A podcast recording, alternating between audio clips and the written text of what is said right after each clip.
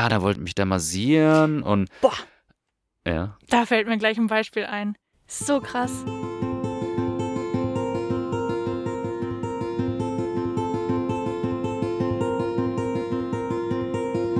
Und hier sind wir wieder mit einer weiteren Folge von Wenn wir schon mal hier sind.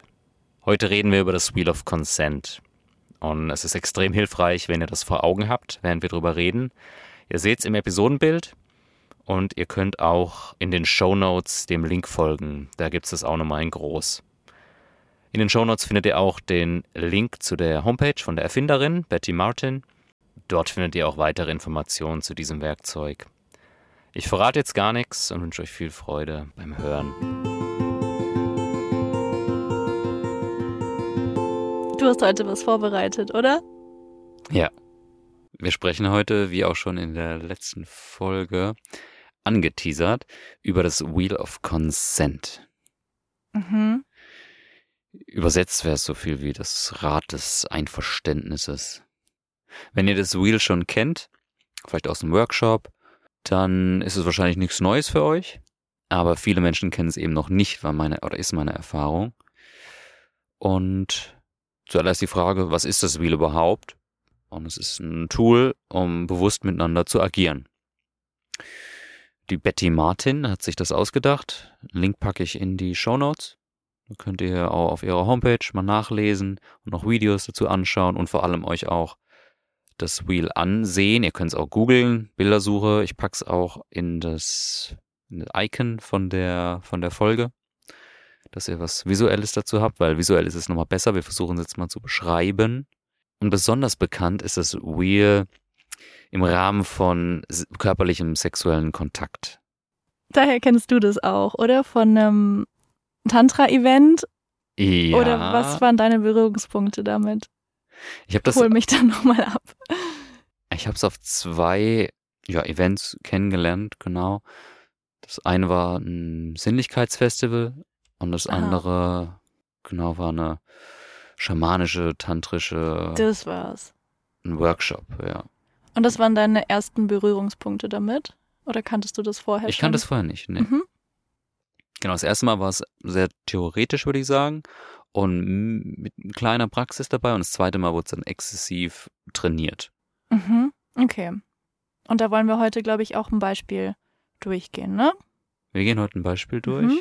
Genau. Die Frage, die sich auch noch stellt, ist, warum reden wir überhaupt drüber? Warum denkst du, dass wir drüber reden? Weil es voll wichtig ist. Ja, ist mega wichtig. Mega wichtig. Und ich denke, jeder Mensch, der mit anderen Menschen agiert, sollte das kennen.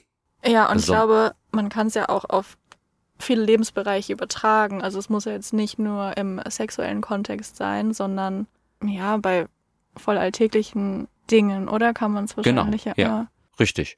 Ja, also ich glaube, besonders im körperlichen sexuellen Kontext ist es so wichtig, weil da viel Emotion mit bei ist Mhm.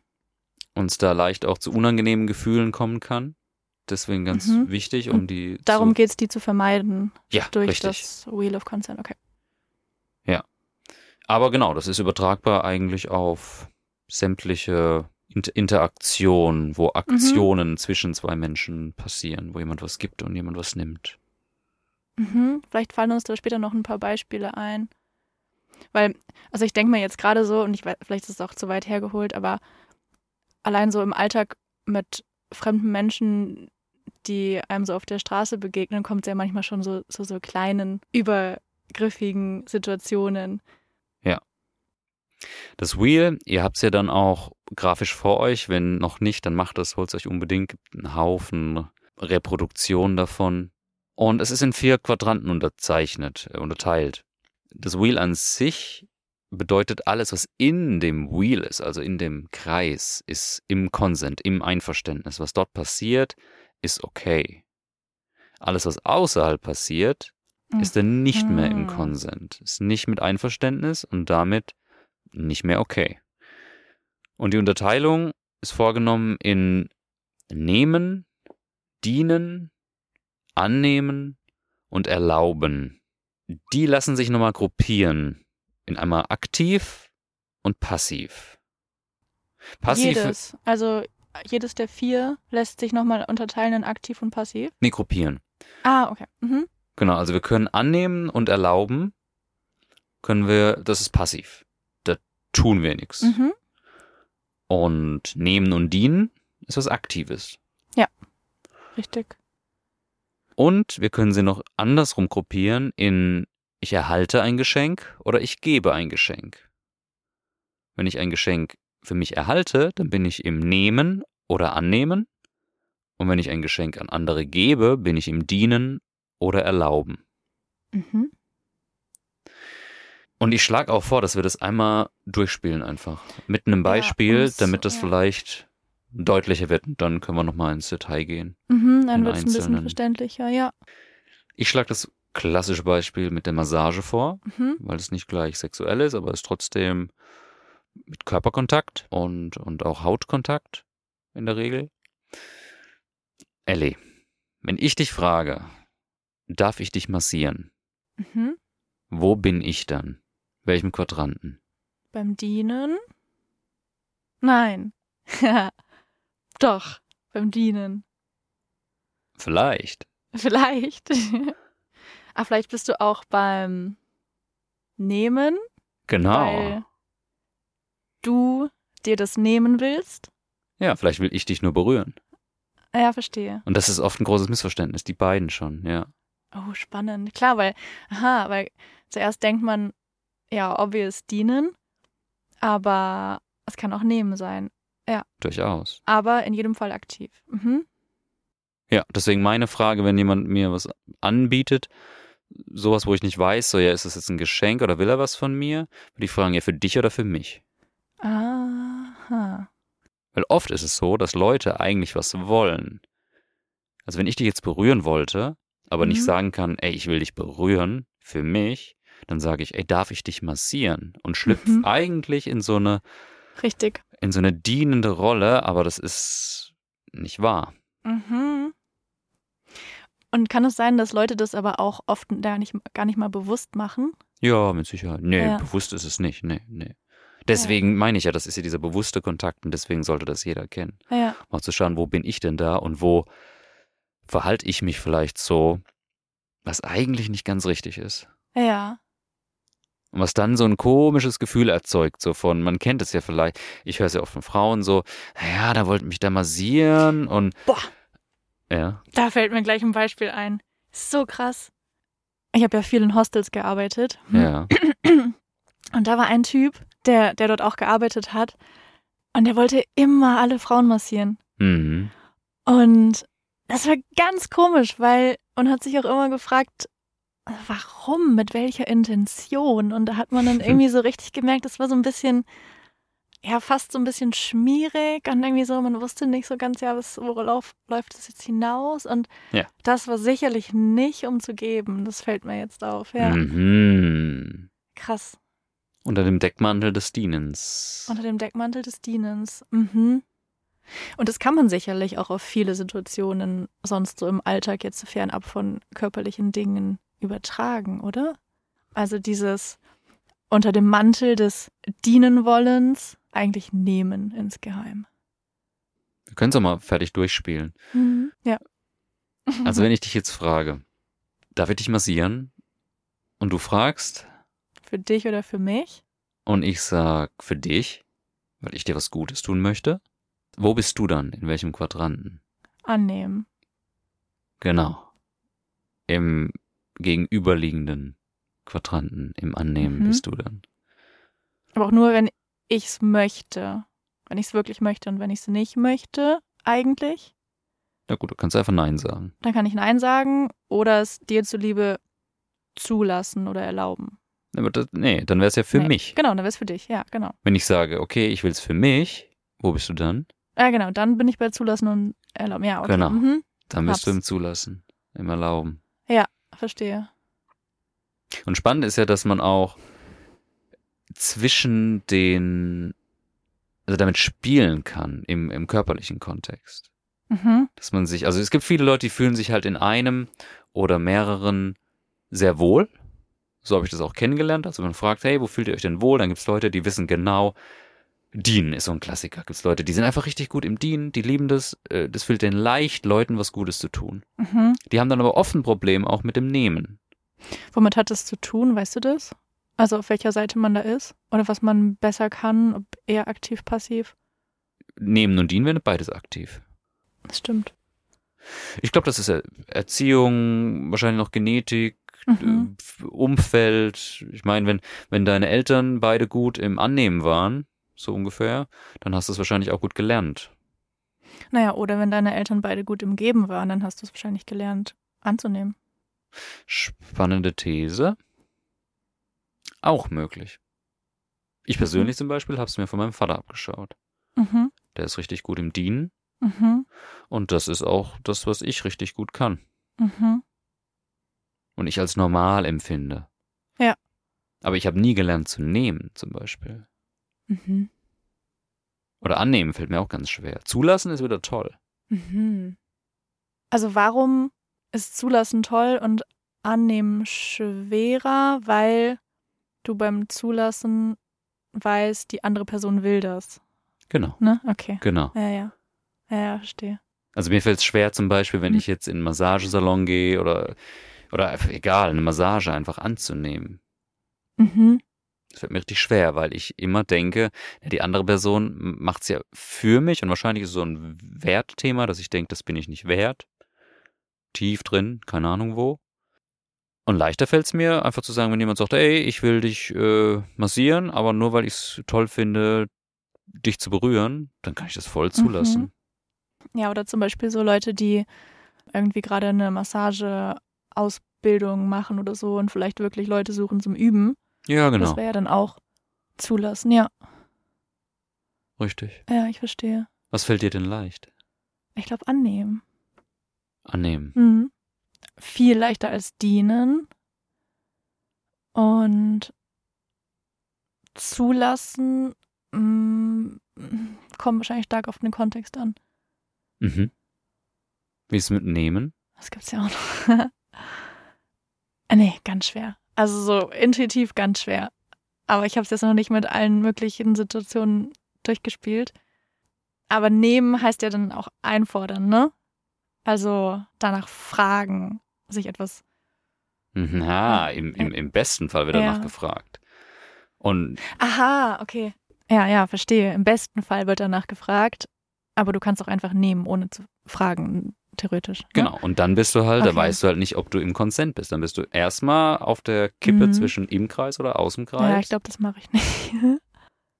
das machst du nicht. Weil, Als asozial ist.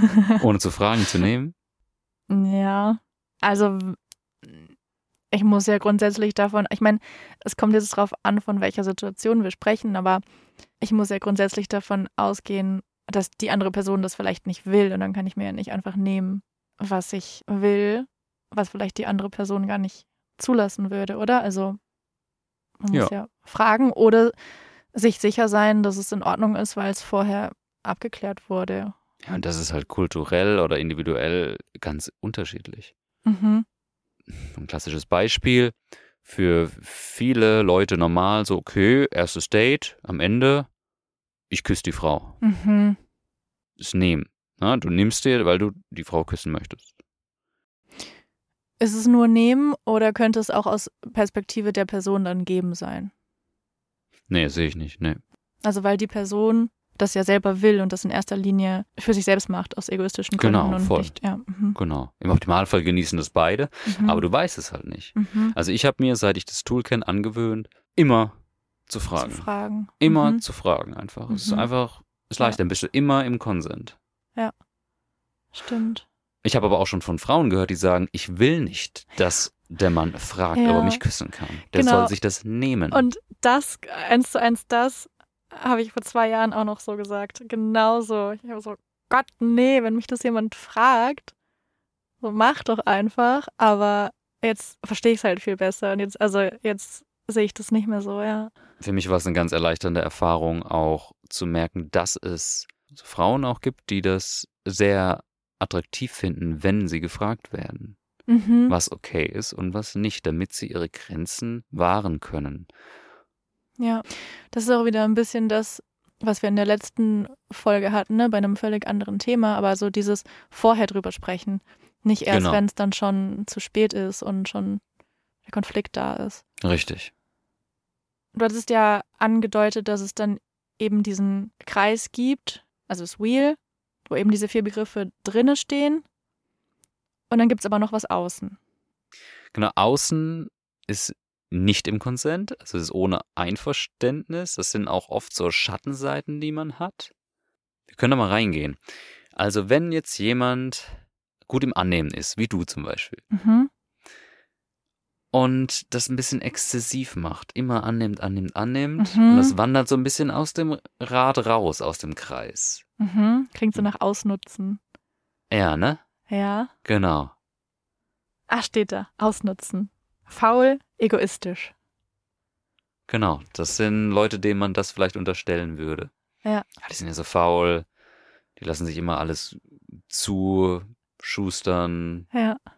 Ja. Und oft passiert es ja. Was wieder zu meiner Theorie passt, mit diesem Kinder, die von ihren Eltern so verwöhnt werden und so viel. Ja. Aber das Mhm. passiert halt auch nur in der Regel, wenn der Dienende auch aus dem Rad rausgeht. Du kannst nicht beide drin sein. Also wenn, wenn der Verstehe. Annehmende äh, rausgeht und, sage mal, ausnutzt, Ja. dann muss der Dienende ja ein Märtyrer sein. Da muss er immer geben, geben und so den Retter sein und sich Ja. irgendwie aufopfern und dann entstehen Verstehe. Ressentiments. Mhm. Ja, ja, und sonst kommt diese Dynamik erst gar nicht zustande.